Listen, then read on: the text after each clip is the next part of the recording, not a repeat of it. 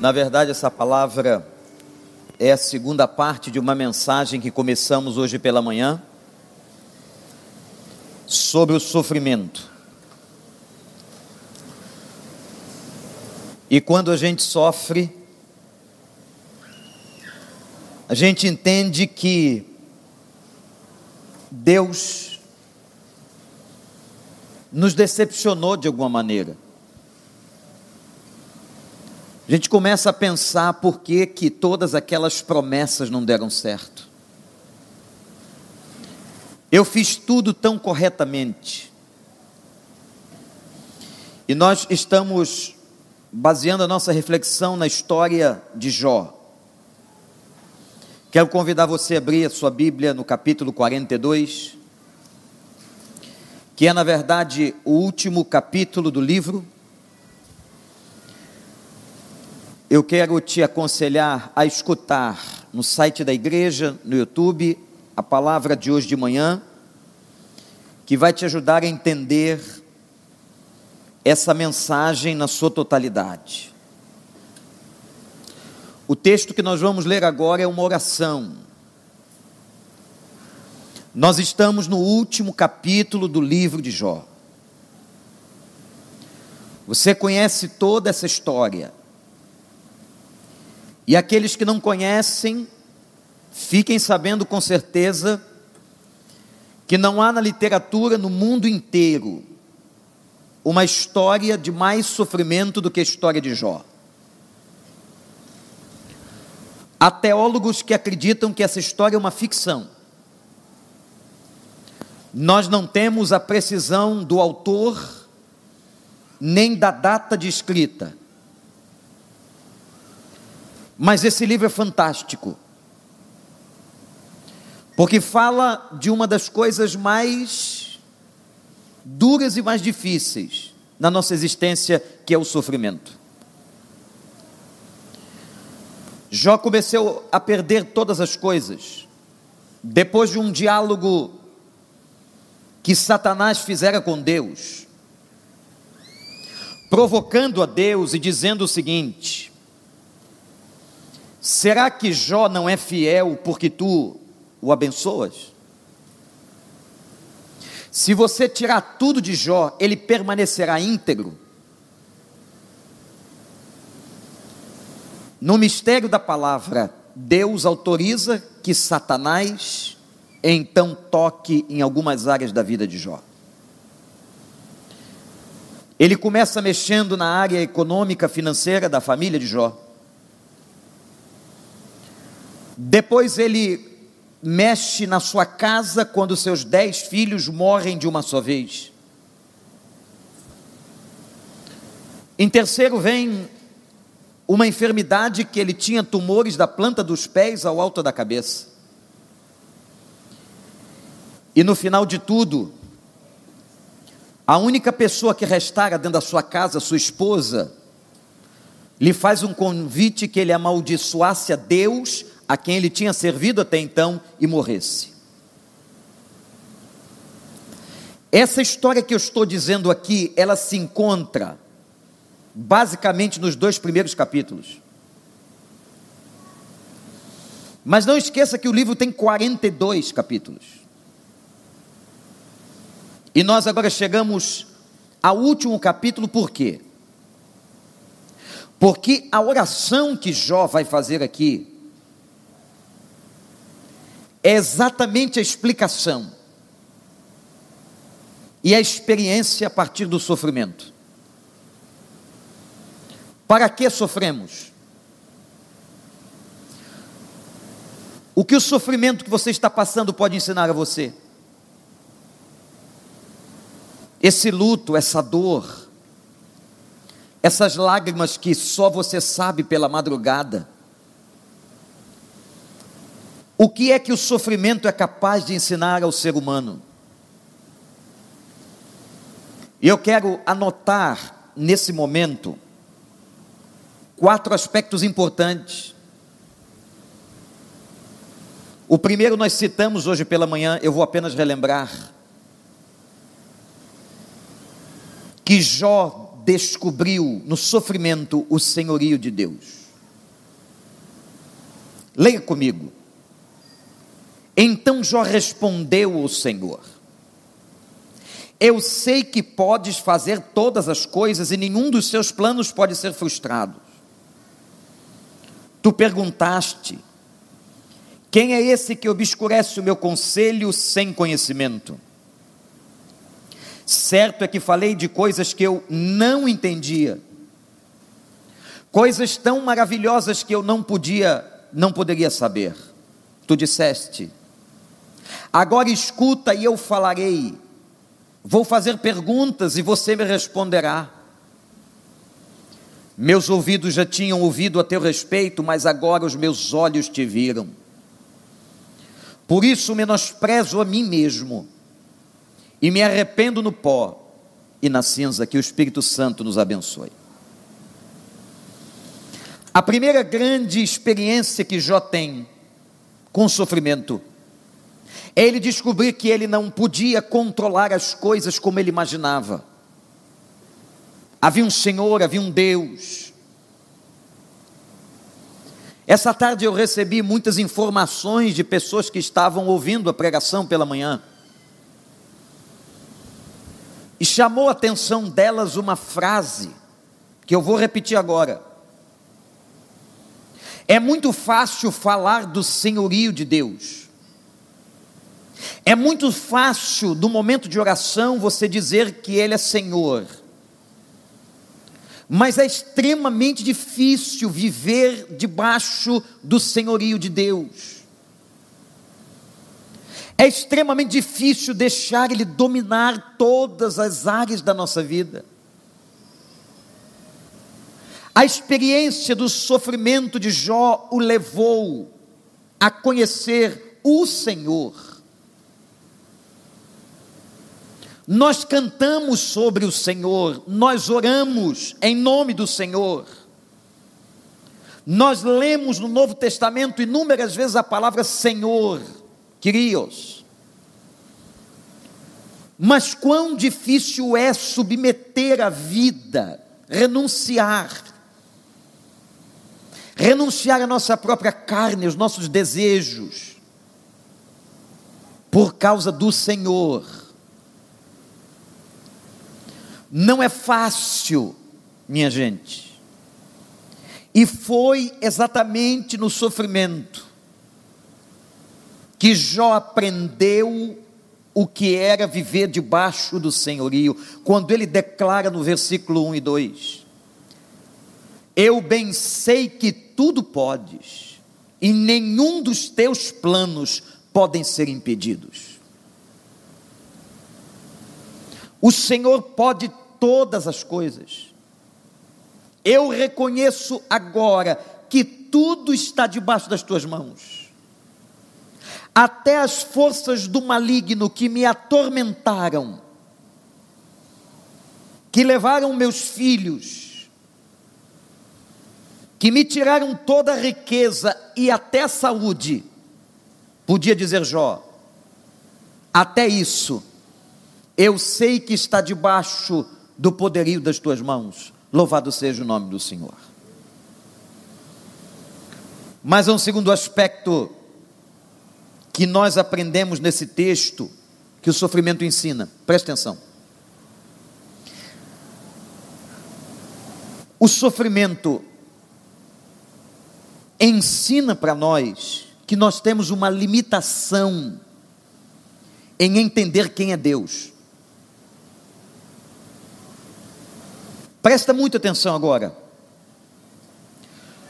Porque acontece uma coisa importante nos capítulos subsequentes aos capítulos 1 e 2. Vocês se lembram que no capítulo 1 e 2 Jó é elogiado?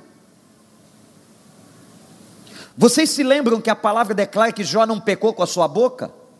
Lembram disso? Vocês se lembram que Jó enalteceu a grandeza de Deus e disse assim: O Senhor deu, o Senhor levou, bendito seja o nome do Senhor. Mas eu vou dizer uma coisa aqui frustrante para alguns.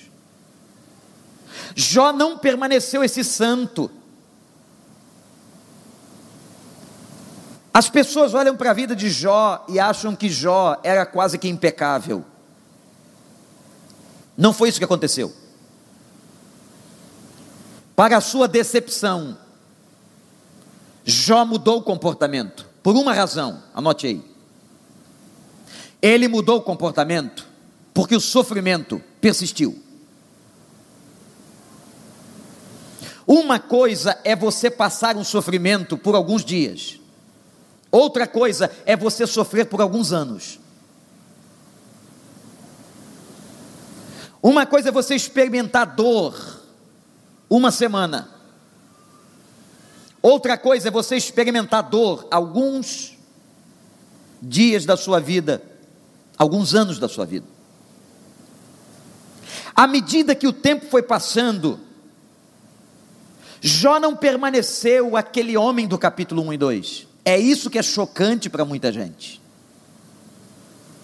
Porque ao ler o capítulo 1 e 2, eu digo assim: Jó é fantástico, esse homem é impecável, esse homem é extraordinário, esse homem quase não é humano. Mas não foi isso que aconteceu. E olha o versículo 3 e 4. A Bíblia diz: Quem foi que obscureceu meu conselho, Jó? Jó, eu tentei aconselhar você no seu sofrimento e você não ouviu. É preciso agora concentração para entendermos o texto bíblico e a profundidade desta passagem. Jó, quem foi que obscureceu o meu conselho sem conhecimento? Olha o que Deus está questionando. Eu falei do que não entendia, disse Jó. Porque no decorrer do tempo que ele está sofrendo, ele começa a falar demais. Os capítulos seguintes ao capítulo 2 é outro Jó.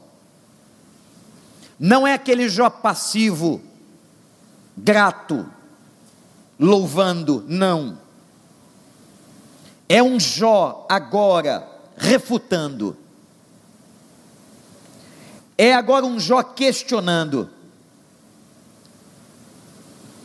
e ele não compreende, e ele não conseguia ouvir. Deus, ao decorrer da história de Jó, tentou-lhe aconselhar, mas ele refutava. Você vai encontrar no livro de Jó longos discursos, aonde Jó tenta justificar-se e questiona a Deus. Se você ler o livro de Jó, anote isso. Você vai encontrar 70 perguntas, 70 que Deus fez a Jó. E Jó não consegue responder uma sequer. Ele apenas ouvia ele mesmo. Ele não conseguia ouvir o conselho de Deus falava demais. Uma pessoa que fala demais não escuta, porque ela não tem como ouvir. E quantas vezes Deus tentou falar com Jó e ele não ouvia? Meus irmãos, é nesse momento capítulo 42 que ele começa a receber o primeiro sinal de que é possível ser curado. Quando ele então diz e declara: Eu falei demais, e falei de coisas que eu não entendia. O sofrimento de Jó o levou a um entendimento importante. Eu não consigo explicar a Deus tem uma música tocando nas rádios populares evangélicas que diz exatamente isso. Eu não consigo explicar a Deus, mas na nossa presunção, na nossa presunção teológica. Não precisa ser pastor. Pessoas em qualquer esquina da igreja tentam explicar a Deus ao outro. Só tem um problema. Deus não cabe na nossa cabeça. Deus não cabe na nossa doutrina. Não há uma denominação no mundo inteiro que possa conter na sua doutrina a totalidade de Deus. Deus é muito maior do que a doutrina e a ortodoxia humana. Deus não cabe na nossa cabeça. Por mais que eu tente entender, e por mais que Jó tentasse entender, ele não compreendia. Por isso, deixa eu dizer uma coisa para você: olhe para cá. Muito cuidado. Quando você costuma afirmar e fica afirmando que você sabe a vontade de Deus. A vontade de Deus explícita, ela é clara, ela está na Bíblia. Mas o nosso problema é com a vontade factual de Deus. A vontade explícita de Deus está na Escritura. O que fazer, o que não fazer está na Bíblia. O problema é a vontade factual, é aquilo que eu tenho que tomar uma decisão. Eu tenho que fazer alguma coisa. E eu digo buscar orientação de Deus. E começo a dizer, eu sei o que Deus quer. Eu fico admirado com pessoas que com tanta facilidade dizem assim: eu sei a vontade de Deus. É tão difícil a gente compreender a vontade de Deus. Mas deixa eu dizer uma coisa a mais. A vontade de Deus não é difícil porque Deus é difícil. A vontade de Deus não é difícil ser entendida, porque Deus é um Deus complexo que brinca de esconde-esconde. É um Deus quase perverso. Na cabeça de alguns, que não deixam entender o conselho. Eu pergunto, ele não fala. Eu suplico, ele não diz. O problema da vontade de Deus não é que Deus não saiba explicá-la, é que nós temos dificuldade de entendê-la. O nosso pecado, a nossa fragilidade humana, nos limita a entender o que seria claro. Seria muito claro se nós não tivéssemos pecado. Seria muito transparente conhecer a vontade de Deus. Mas por causa do seu e do meu erro, por causa da nossa fraqueza, nós temos que, como uma obscuridade nos olhos, nós temos uma dificuldade no ouvir, nós temos tremenda dificuldade de entender qual é a vontade factual de Deus para nós. Eu vou ou não vou? Eu assino ou não assino? Eu assumo ou não assumo? Por que, que temos esta dificuldade? Exatamente por causa da fragilidade. E o nosso pecado é presunção. Jó, por muitas vezes, nos seus discursos, quase que queria ensinar a Deus, quase dizendo para Deus: não, a verdade é essa aqui. E Deus, como eu disse a vocês, fez 70 perguntas a Jó e ele não respondeu nenhuma, porque Deus não cabe na nossa cabeça. Deus não cabe na cabeça de um teólogo, Deus não cabe na cabeça de um sacerdote, Deus não cabe na cabeça de um crente, Deus não cabe na cabeça de uma pessoa, porque Deus é maior, Deus é infinitamente grande, Deus é maravilhoso, é soberano, é supremo, é digno, é suficiente. Ele é tão completo nele mesmo que o dia que perguntaram o nome dele, ele só pôde dizer uma coisa: Eu sou. Não tentem me chamar de alguma coisa, porque vocês não conseguirão me chamar de nada. Eu apenas sou. Ele é. E quando Jesus veio a este mundo tomando a forma humana, foi ele que disse: Eu sou o caminho, a verdade e a vida. Quem vê a mim, vê o meu Pai. Só ele pode dizer isso. Portanto, Jó, muitas coisas que aconteceram você não entende. Olhe para mim aqui, irmão. Tem muita coisa na sua vida que você não entende. E deixa eu chocar um pouquinho mais você. Tem muita coisa na sua vida que você não vai entender. Tem muita parte da sua história, do seu sofrimento. Tem muitos questionamentos que você tem. Muitos deles Deus vai responder a você, vai revelar a você pela palavra, pelos cultos, pela adoração pelas profecias, mas há coisas que você não saberá. O dia que Paulo entendeu isso, ele disse assim: é como se nós víssemos por um espelho.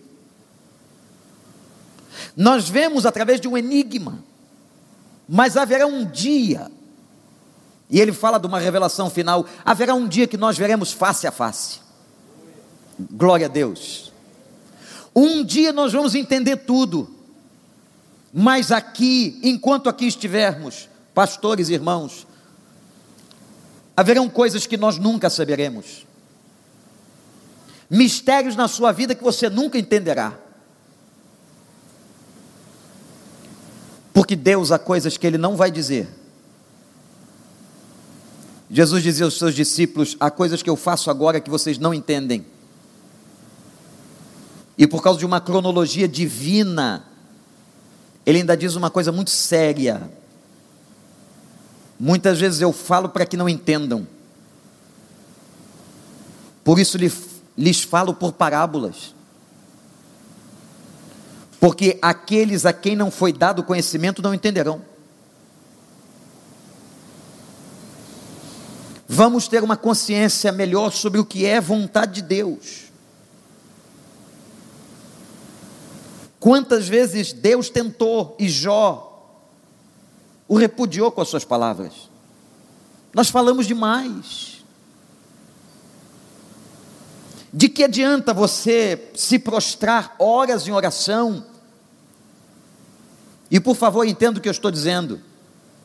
Eu não quero que você venha abdicar um minuto do seu tempo de oração. Não, eu quero que você aumente o seu tempo de oração. Mas não adianta você ficar horas de oração ou em oração se você não ouve.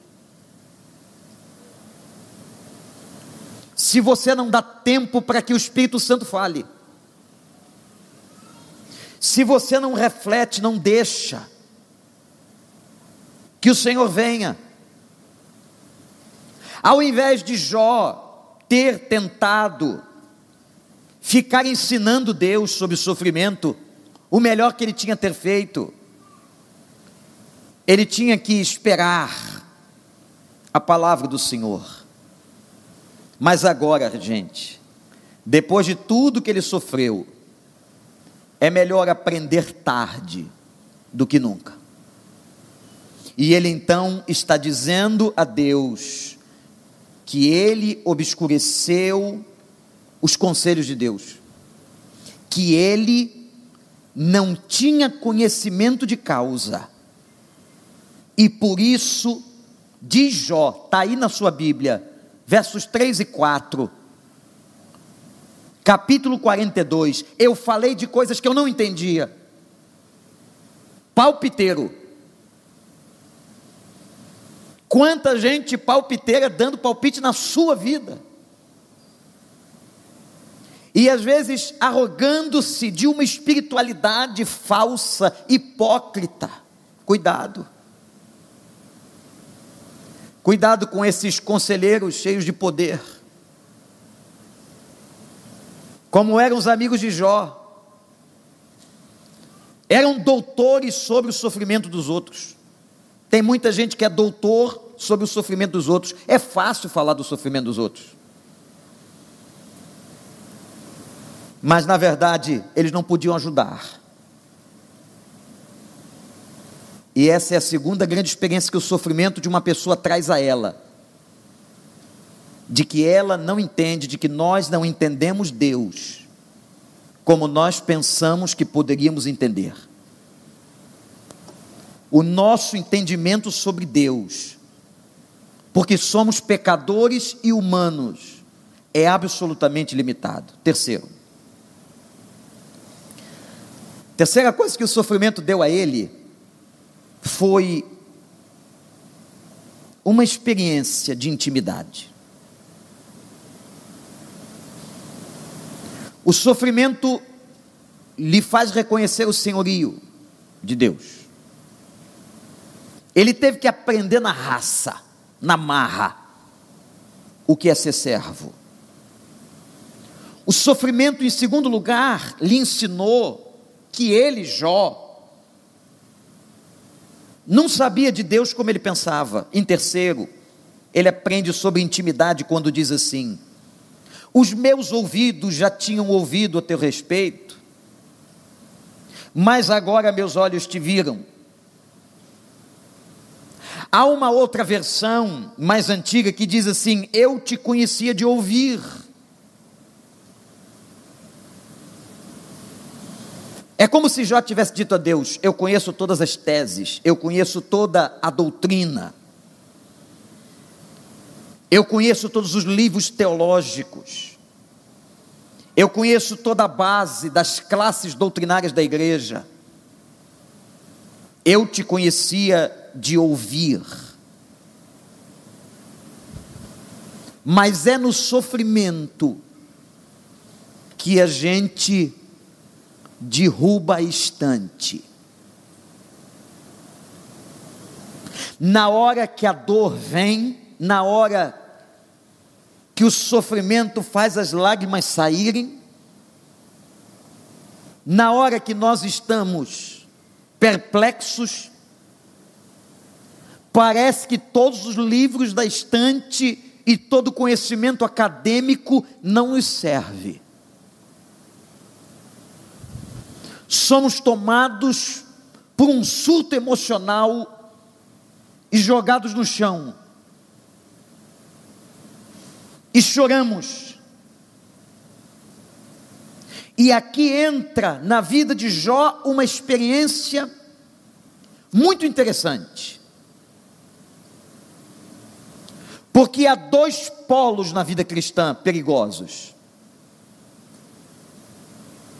Eu vou chamar do polo da direita, que está aqui à minha direita. É o polo das pessoas que advogam conhecimento acadêmico, que sempre estão cheias de livros.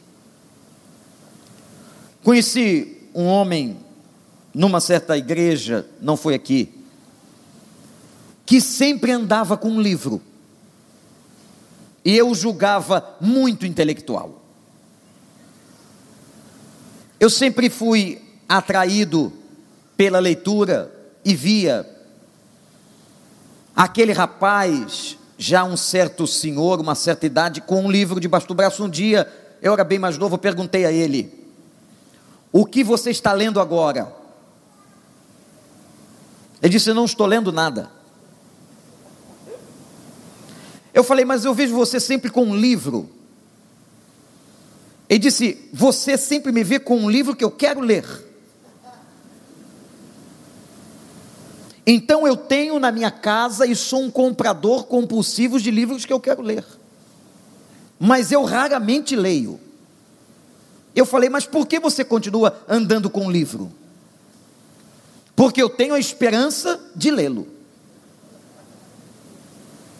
Cai por terra agora todos os inimigos de Deus e toda a expectativa que eu tinha pelo homem. Existem pessoas na igreja que são doutores da lei, fariseus. Os fariseus, nos dias de Jesus, eram conhecedores profundos. Haviam peritos da lei, diz a Bíblia. Pessoas que acham que o conhecimento acadêmico é tudo, são radicais. O conhecimento acadêmico é fundamental, é importante, mas não é outra coisa. Não é outra coisa que eles conhecem. E a outra coisa é o polo daquelas pessoas que só têm a experiência. Então elas ficam extremamente arrepiadas. Elas precisam da atmosfera emocional. Elas interpretam a vida a partir da atmosfera emocional. Foi na porta do templo da Genário de Carvalho, uma vez, que uma irmã chegou a mim e disse assim: o culto não foi bom. Isso é uma palavra de grande motivação a um pastor depois do culto. Perguntei àquela santa qual era o motivo e até achei que podia lhe ajudar dizendo alguma coisa sobre adoração. Qual era o motivo que ela tinha julgado culto um culto ruim? Porque culto é uma oferta do indivíduo.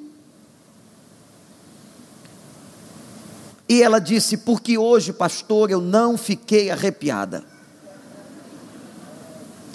E culto que eu não sinto arrepios é porque o Espírito Santo não veio. Eu disse, é por isso que nós, pastores, continuaremos tendo emprego até a morte. Que resposta, que heresia, que indignidade. A pessoa sujeita a presença do Espírito Santo aos arrepios do seu corpo. E o dia que ela não conseguia arrepiar?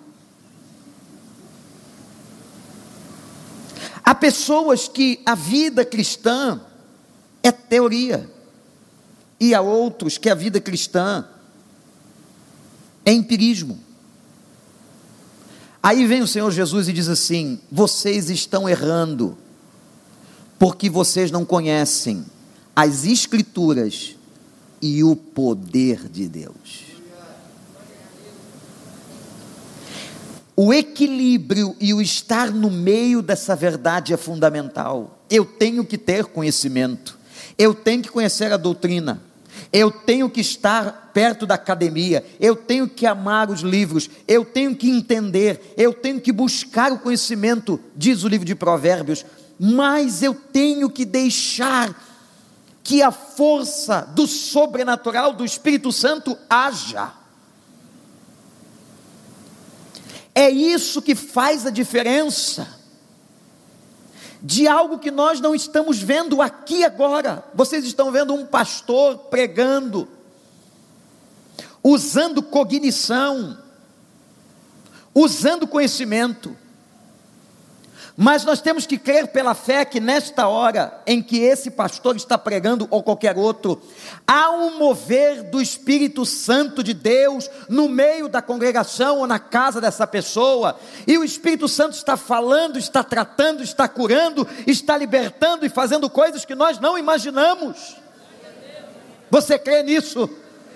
É isso que Jó está dizendo. Eu conhecia você só de ouvir, Senhor mas agora meus olhos te viram. A visão dele foi aberta, ele descobre uma outra face de Deus. O sofrimento lhe levou para uma experiência sensitiva, mística, diferente, sem que ele entrasse na balela da ilusão, mas aquilo foi real. Eu te conhecia, Senhor. Eu já tinha ouvido sobre o Senhor. Eu tinha muito conhecimento sobre o Senhor. Eu cumpria as coisas do Senhor. Está lá no capítulo 1 e 2. Mas agora os meus olhos viram. O sofrimento abre os olhos. O sofrimento gera, irmãos, uma intimidade. Uma intimidade com Deus que a gente não entende. É o sofrimento que te leva à proximidade. E é uma experiência muito além da academia. É uma experiência além da letra. A Bíblia diz que a letra mata, mas o Espírito de Deus vivifica. Eu quero perguntar para você se você tem tido esse tipo de experiência. Se você tem e você poderia contar aqui agora as suas experiências com o Espírito. Quantas vezes essa semana que passou, o Espírito Santo que mora em você se manifestou dentro da sua casa? Quantas vezes o Espírito Santo se manifestou através de uma pessoa que você ama? Qual é a sua experiência com esse Espírito? De que adianta dizer ter uma vida espiritual, se eu não tenho experiência com o Espírito? Se o Evangelho para mim é só letra. Houve uma conversão no Novo Testamento de um homem que era absolutamente letra. Ele se chamava Saulo. Saulo era um fariseu doutor. Ele era tão respeitado que as autoridades lhe entregaram uma permissão para que ele perseguisse os cristãos. Saulo tinha tanto conhecimento que ele assombrava as pessoas. Há pessoas que têm tanto conhecimento que nos assombram. Mas tem um dia, e que coisa linda, que o tal do Saulo caiu do cavalo. E Deus é especialista em derrubar gente do cavalo. O cavalo é um animal imponente. Imagina aquele homem importante em cima do cavalo, com a sua comitiva no caminho de Damasco, perseguindo gente. E o Senhor disse assim: Eu só tenho uma maneira de destruir e desmontar tudo isso que esse cara fez. Esse falso conhecimento que ele tem, essa presunção dele achar que ele é melhor que os outros. Eu só tenho uma maneira, eu vou dar a ele uma experiência, e vejam o que Deus fez: Deus derrubou ele do cavalo. Numa simbologia clara de que desce daí, meu amigo, sai do salto, sai dessa altivez que você carrega, sai do cavalo, e sabe o que aconteceu? Deus lhe deu uma cegueira. Agora faz a correlação do que Jó está dizendo com a vida de Saulo. A Bíblia é linda. Faz uma correlação quando Jó diz assim: Agora meus olhos te viram. E quando Saulo fica cego e vai para a casa de uma pessoa, e Deus então usa um homem e diz: Vai lá e fala com ele, prega-lhe o evangelho, e o homem diz assim: Eu não vou. Mas por que, que você não vai? Porque esse cara não vale nada. Esse cara perseguia a igreja, eu não vou. E Deus diz àquele homem: Vai, porque esse que perseguia a igreja se tornará vaso de honra nas minhas mãos. Deus, quando olha uma pessoa, ele olha o futuro, o ponto futuro. Mas antes de Saulo ser Paulo, ele precisava ficar cego. Para que aquele homem chegasse na casa onde ele estava, Alguns dias, diz a Bíblia. Ele ficou cego alguns dias. E quando o homem, o profeta do Senhor, enviado pelo Senhor, chegou onde Paulo estava, orou por ele, a Bíblia diz que escamas caíram dos olhos. Como se ele tivesse uma crosta que nasceu na sua visão. Irmãos, aqui está o grande segredo de uma vida cristã espiritual íntima e revolucionária, uma vida vivada. É uma vida que não tem só experiência com a letra, mas é uma vida que tem experiência com o poder do Espírito Santo de Deus.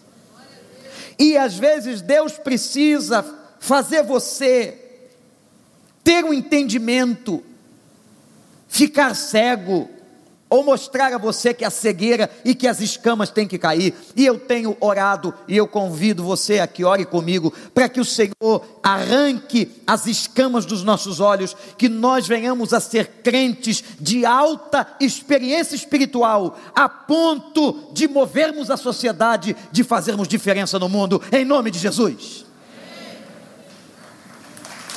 Que caiam as escamas mas as escamas não caem só lendo a letra. Tem que deixar o espírito passear. Tem que dar liberdade para que o espírito atue.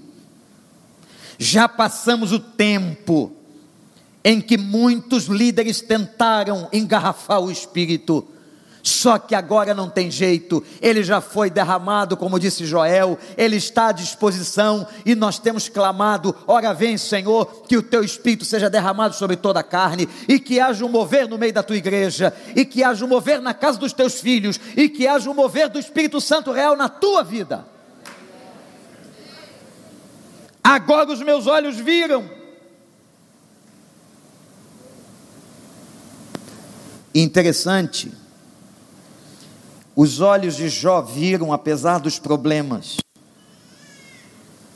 Anote o que eu vou dizer para você: essa visão, essa visão de Deus, vai determinar o seu comportamento diante do problema. Quando você tem uma experiência com o Espírito Santo, quando você tem uma experiência com Deus, quando não fica só no campo da letra, mas quando você diz assim, ele me visitou, ele visitou meu quarto, ele se manifestou não apenas dentro de mim, mas ao meu redor. Ele me deu uma experiência viva. Quando você tem esta visão, você vai lidar com os problemas de maneira diferente e com o sofrimento. Quem vai determinar a maneira como você lida com seu sofrimento é a sua experiência com um Deus íntimo. Aquele Deus que você diz tudo. Você diz tudo para Deus? Ou você continua envergonhado e você não consegue contar os próprios pecados? Quando a gente é amigo de uma pessoa, a gente rasga o coração, a gente conta tudo. E quando nós contamos tudo e nós abrimos o coração, a gente vai vendo um ao outro de maneira muito mais espetacular.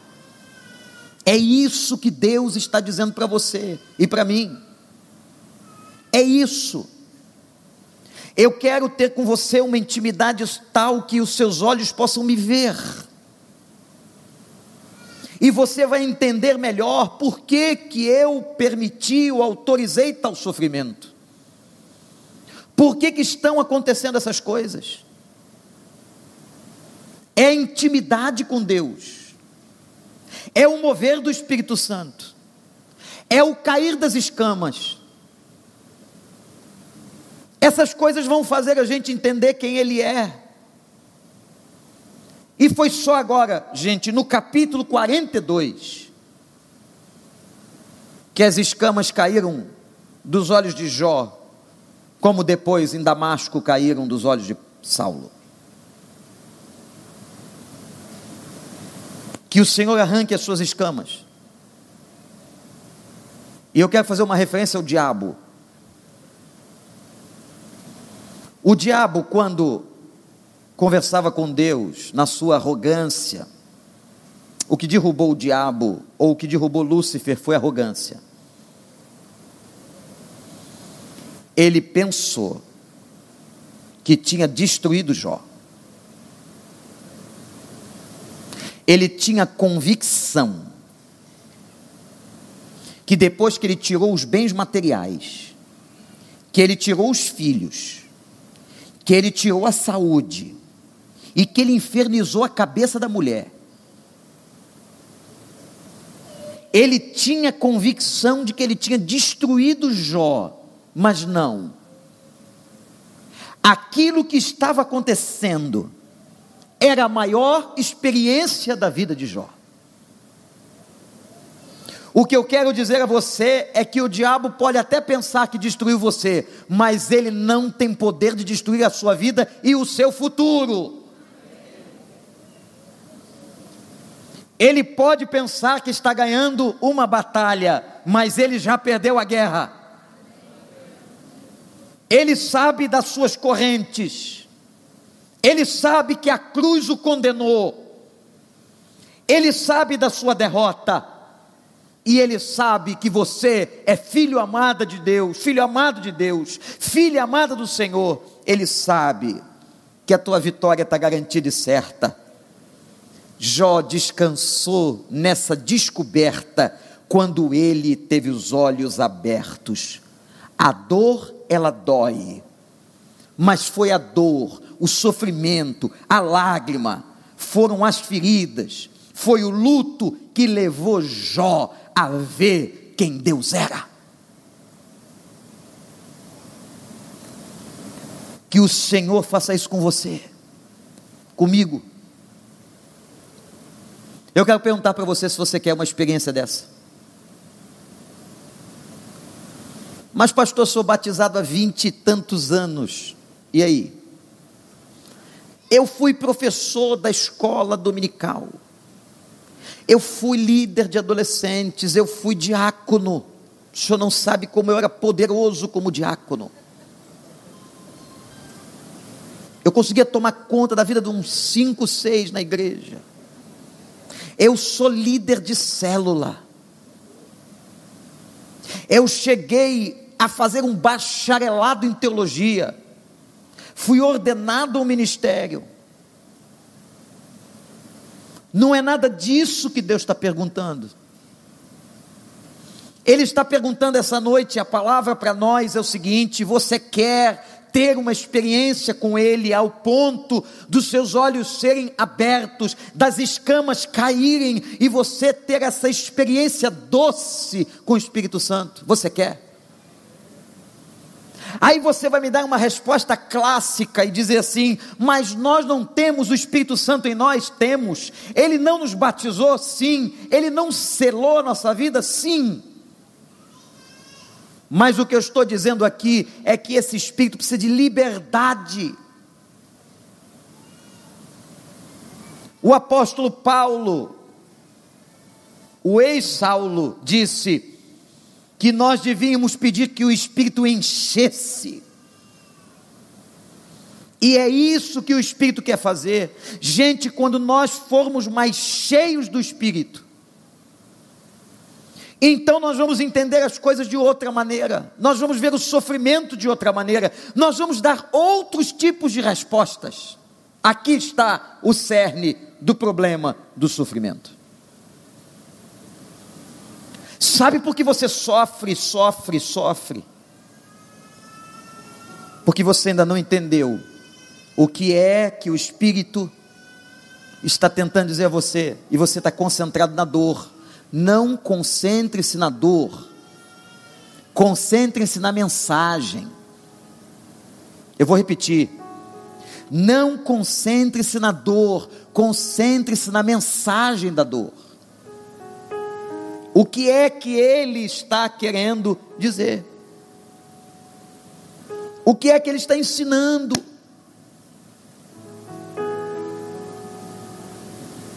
O dia que nós deixarmos esse espírito trabalhar, gente,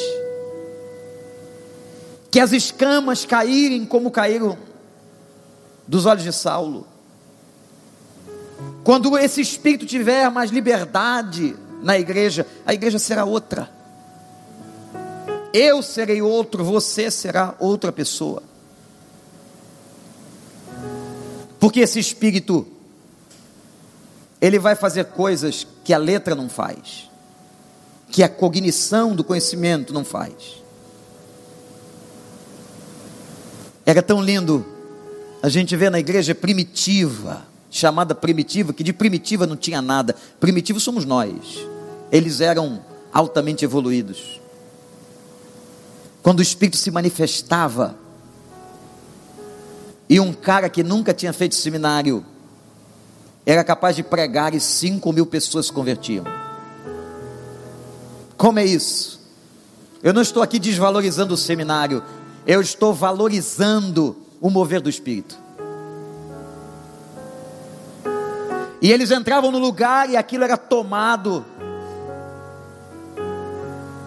ao ponto de Deus mandar agentes espirituais abrirem as cadeias. Quando Pedro estava preso, alguns foram, eu imagino, uma casa muito simples para orar. E de repente, num mover do Espírito, Deus fez sacolejar a cadeia, abriu as portas. E daqui a pouco Pedro aparece na casa. É uma cena até humorística, engraçada. Está todo mundo orando para que Pedro fosse liberto. Pedro está na porta. A mulher, quando abre a janelinha da porta, eles estavam com medo da perseguição ela vê que é Pedro, o que, que você faria? Eu abriria a porta, pulava em cima de Pedro, celebrava com ele. Ela fechou a porta, voltou para dentro da casa e disse assim: Pedro está na porta.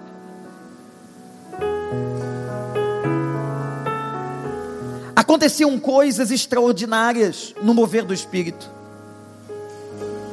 E os fatos se repetiam nos lugares inimagináveis. Era em Jerusalém, era em Samaria, era com os discípulos de João, era na casa de Cornélio. O Espírito Santo vinha, e aqueles caras, uns pescadores, outros não, tinha contador no meio, tinha gente preparada, como era o caso de Mateus, que trabalhava na coletoria dos impostos. O Espírito vinha e não tinha diferença, ele passava a mão e ele ia derramando graça, e ele ia curando gente, ele ia libertando de cadeias, ele ia dando visão, ele ia dando palavra, ele ia revelando a vontade, ele ia levantando obreiros, ele ia fazendo coisas extraordinárias, sabe por quê? Porque o Espírito tinha liberdade. Às vezes nós estamos num culto aqui, eu fico, no dia eu falei isso para um pastor, eu fico, às vezes, gente, nós não podemos ficar assim, não. Tem um negócio espetacular acontecendo, está todo mundo sentado, quietinho. Tem momentos que a ordem é perfeita, tem horas que a ordem é a desordem. Tem horas que se quebra a ordem do culto porque não se cultua a ordem, se cultua a Deus. Então tem horas que o esquema é quebrado, que o cântico aparece, que uma coisa diferente entra no ar, mas isso só acontece quando a gente deixa o Espírito Santo ter liberdade. Era isso que Jó estava dizendo. Agora os meus olhos te veem. Eu te conhecia só de ouvir. Eu aprendi tudo na escola dominical. Eu aprendi os sermões do pastor. Eu aprendi as regras da Bíblia. Mas agora os meus olhos te veem. O Espírito Santo moveu. Caiu as escamas. Jó estava sendo curado Deixe isso acontecer com você. Em nome de Jesus, deixe acontecer. Não perde a Bíblia, não. Não perde a oração. Não perde os seus livros, de maneira nenhuma. Mas deixa o Espírito. Diz para ele hoje, em voz alta, dentro da tua casa: Espírito Santo de Deus, que está dentro da minha vida, se manifesta aqui. Espírito Santo de Deus, se você não pode falar alto tamanho no trabalho, diz assim, baixinho lá dentro, que quando a gente ora, é voz de trovão com boca calada. É voz de trovão com boca calada. Diz amanhã lá no teu trabalho, o Espírito Santo se manifesta aqui. Espírito Santo quebra essas correntes, tem corrente aqui. Espírito Santo tem coisas atingindo meus filhos, minha casa. Espírito Santo quebra. Espírito Santo move, abre os olhos. Tem uma pessoa com os olhos vendados. Espírito Santo tira essa venda, faz o que fizeste com Saulo, derruba do cavalo. Quanta gente tem que ser derrubada do cavalo? Que está imponente lá em cima, imponente, de farda branca, e Deus diz assim: desce do cavalo, tira a farda e vai para o pó. 14 dias de oração e jejum. Se o Brasil, se nós, se o povo de Deus, vocês creem na Bíblia ou não? Se chama pelo nome do Senhor, se humilhar e orar e buscar a minha face, eu ouvirei dos céus o seu clamor, eu sararei a sua terra. Isso é verdade. Mas sabe por que isso não acontece? Porque a gente não faz o que tinha que fazer. A gente ingessa Deus a gente coloca Deus dentro da nossa doutrininha. A gente acha que sabe tudo e somos todos teólogos de plantão. Enquanto Deus está dizendo assim: você não sabe nada de mim, você não me detém. Agindo eu, quem impedirá?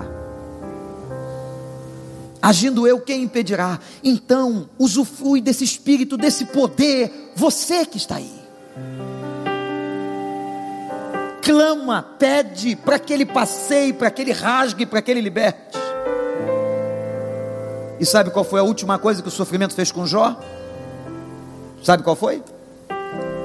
O quarto aspecto, depois de tudo isso que eu disse, dele ter visto Deus, experimentado o Espírito,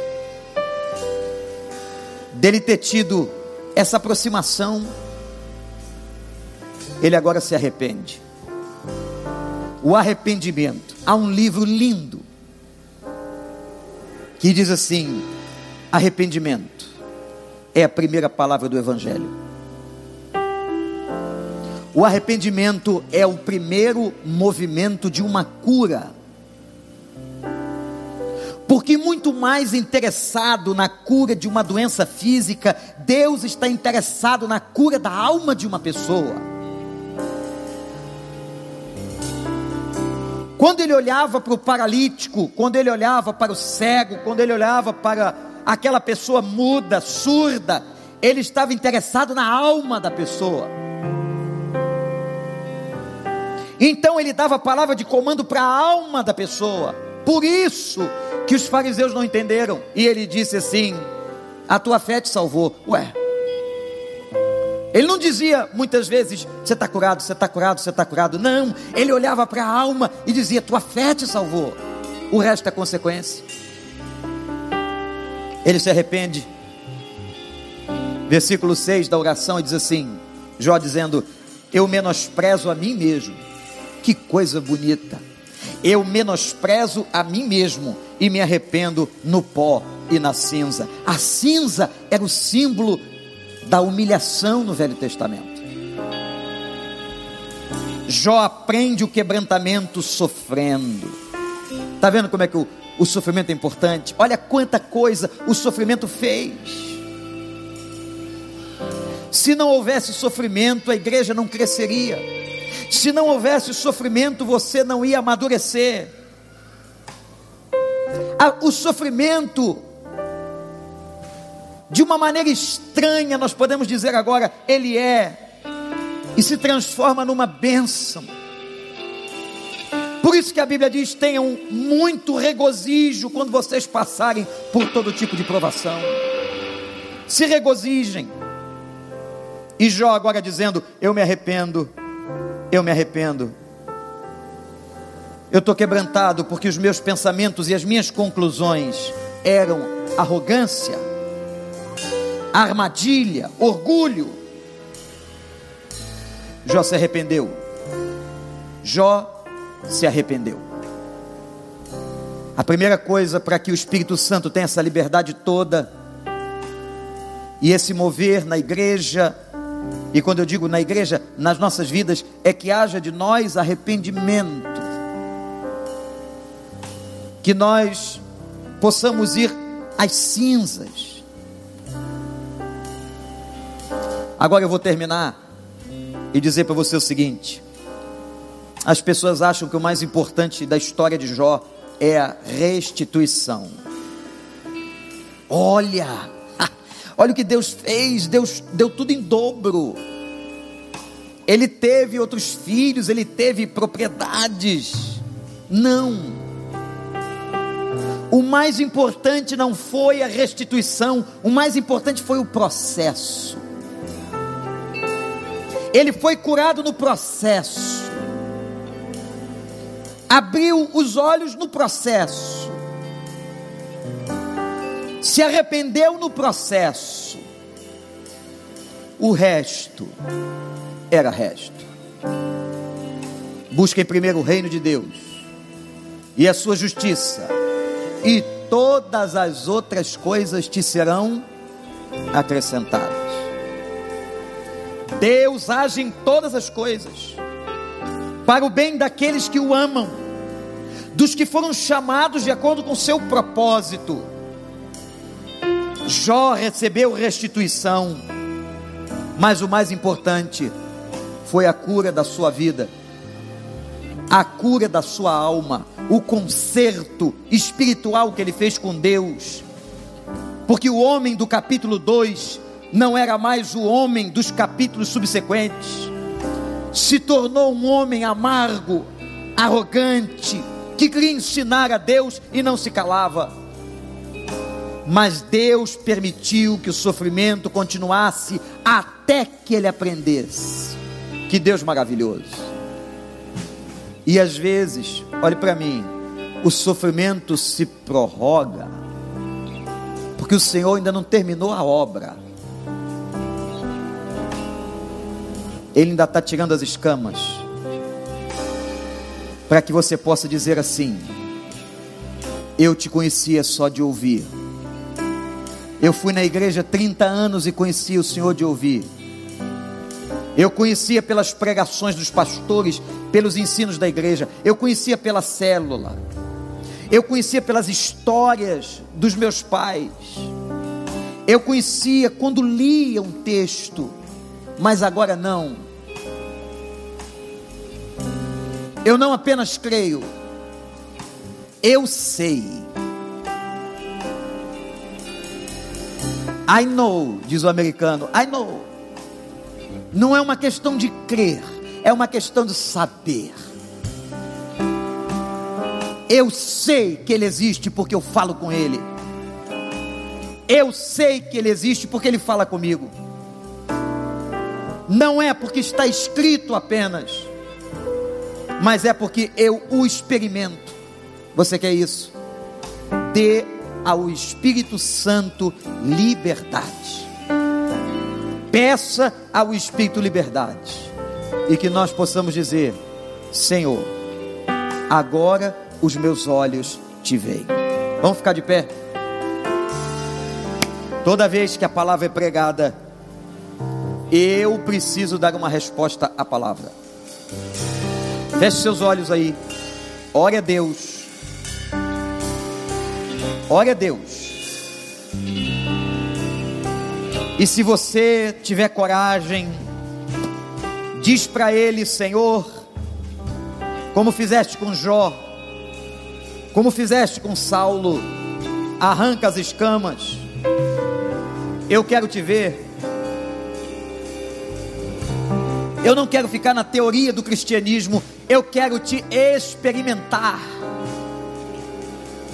Eu quero nesta semana curtir o mover do teu espírito na minha vida. Eu quero curtir o espírito dentro do meu carro comigo, mexendo com a minha vida, com o meu coração eu quero ter experiências na minha casa, no meu trabalho. Diz isso, irmão, irmã, ao Senhor. Entrega e diz assim: Pai, eu quero ter essa experiência com o teu espírito.